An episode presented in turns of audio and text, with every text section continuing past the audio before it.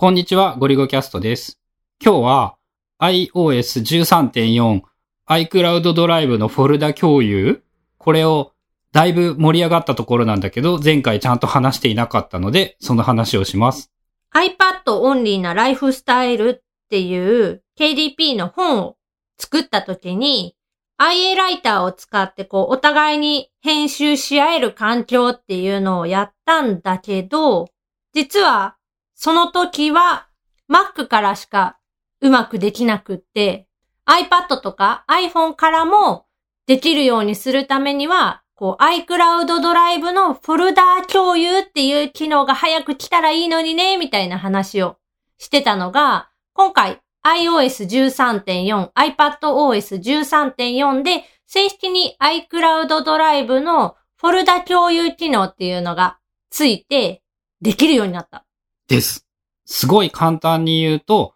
iCloud じゃない、IA ライターっていうアプリで、二人同時に書籍の編集ができて、編集内容がちゃんとクラウドで共有されて、そしてそのまま KDP、電電コンバーターでアップロードしてっていうのが、こう、ほとんど余計な手数を踏むことなく、ネイティブに iOS、iPadOS からできるようになった感じがする。まあもちろん他のアプリケーション、ユリシーズを使うとか、なんか別のエディターアプリを使うっていう風にすれば、できなくはなかったんだけど、できなかった。i、Apple 関連の iCloud 系のエディターって全部一人で使うことしか想定されていないので、誰かと同時に編集みたいなことができるものは少なくとも俺は知らない。 Dropbox なら読めた気がしたんやけど。ドロップボックスっていうアプリでならできた？かな？まあ言ったら。 Ulysses はない。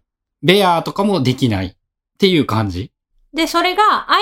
iCloud ドライブの共有になると、まあ、iCloud ドライブからファイルを読み込むっていうのは、割と多くのアプリができるものが多くって、それによって今回 IA ライターでも二人でこう共同で編集ができる場所が作れるようになった。そう。なんか IA ライターの仕様の細かいところで言うと、IA ライターは iCloud ドライブの中の IA ライターっていうフォルダの下のアプリしか、こう、ナチュラルに操作ができなくって、まず iCloud ドライブで何らかのフォルダを二人で共有して、そのフォルダを各自自分の IA ライターっていうフォルダの中に入れてやると、これでやっと二人で同時に違和感なく編集ができるようになる。まあ説明するとだいぶ面倒なことが多かったんだけど、まあ、iPhone、iPad、Mac ユーザーの人たちと何らかのお仕事をするときに、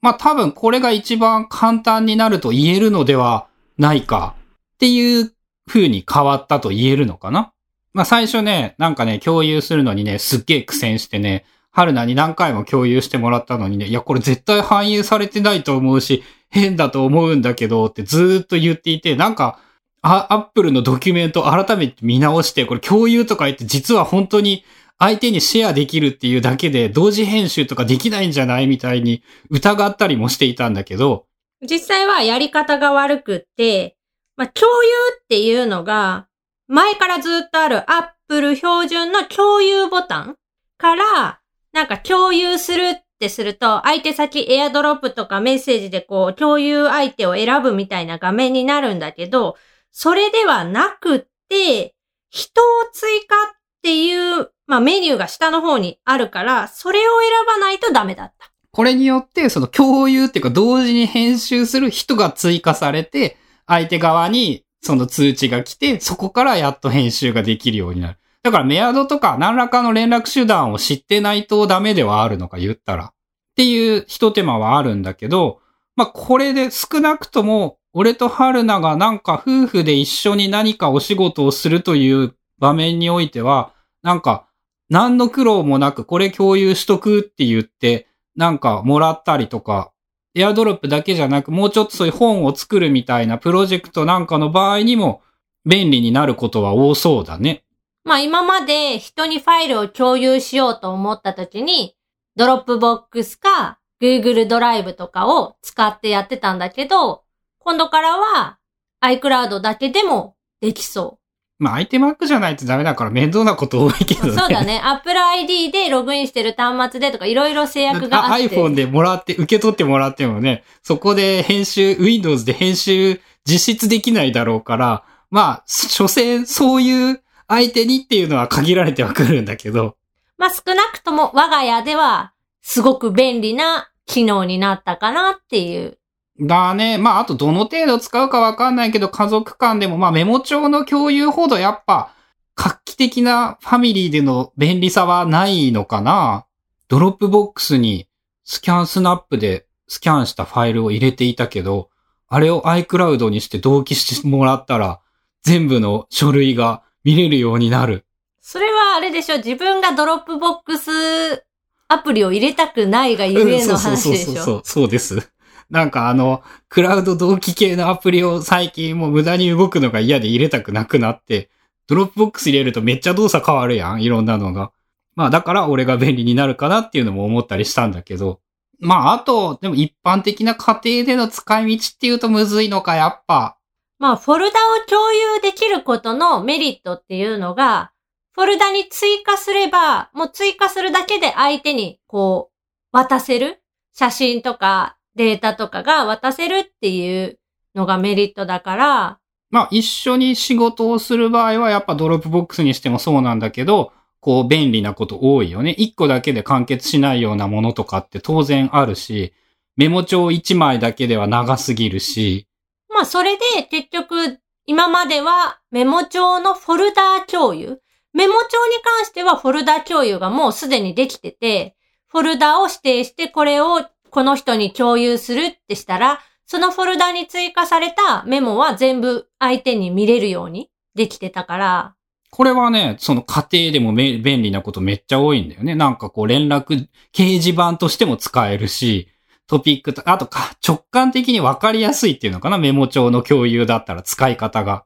今までファイルのやり取りとかもこのメモ帳を使ってやってたりしたもんね。うん、なんかあの、うまくいかないからメモ帳に入れといたっていう感じで貼ってたりはしたね。エアドロップで普段お私、あいっこしたりしてるんだけど、ちょいちょいこうエアドロップの候補に出てこないとか、出てきてるんだけど、受け取れないとかが多発していて、我が家では。まあ今日もあったね。で、そういう時にもう、なんか何回も試すのも嫌だし、大変だからっていうので、共有しているメモ帳に、ペロってこう画像とか音声ファイルとか動画とか貼っちゃって、落としとい iCloud 経て。由で受け渡すっていう。まあそれがフォルダでもできるしっていうのもあるかな。まあでもね、やっぱ一番のおすすめはね、IA ライターでね、誰かと一緒に KDP の本を作るっていう。こう人に読んでもらって直してもらう時とかでも、やっぱその相手が赤入れをするより直接直してもらった方がはるかに楽だからね。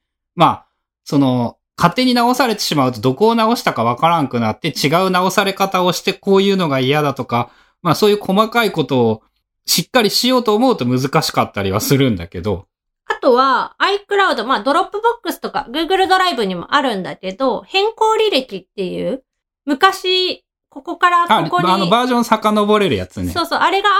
iCloud にはもともと入ってるので、なんか間違えて上書きしちゃったっていうやつも、まあ簡単に直せるとかはある。あれ Time Machine から行くんだっけ？普通になんか変更履歴みたいなの簡単に見れるんだっけ？まあそういう感じで、少なくとも我が家において多分一番便利になった度が高いのは、このフォルダ共有と言えるよね。ということで、まあどのぐらいの人が使うかは果たして全然わかんないのですが、iCloud のフォルダ共有便利なので、えーよかったら試してみてください。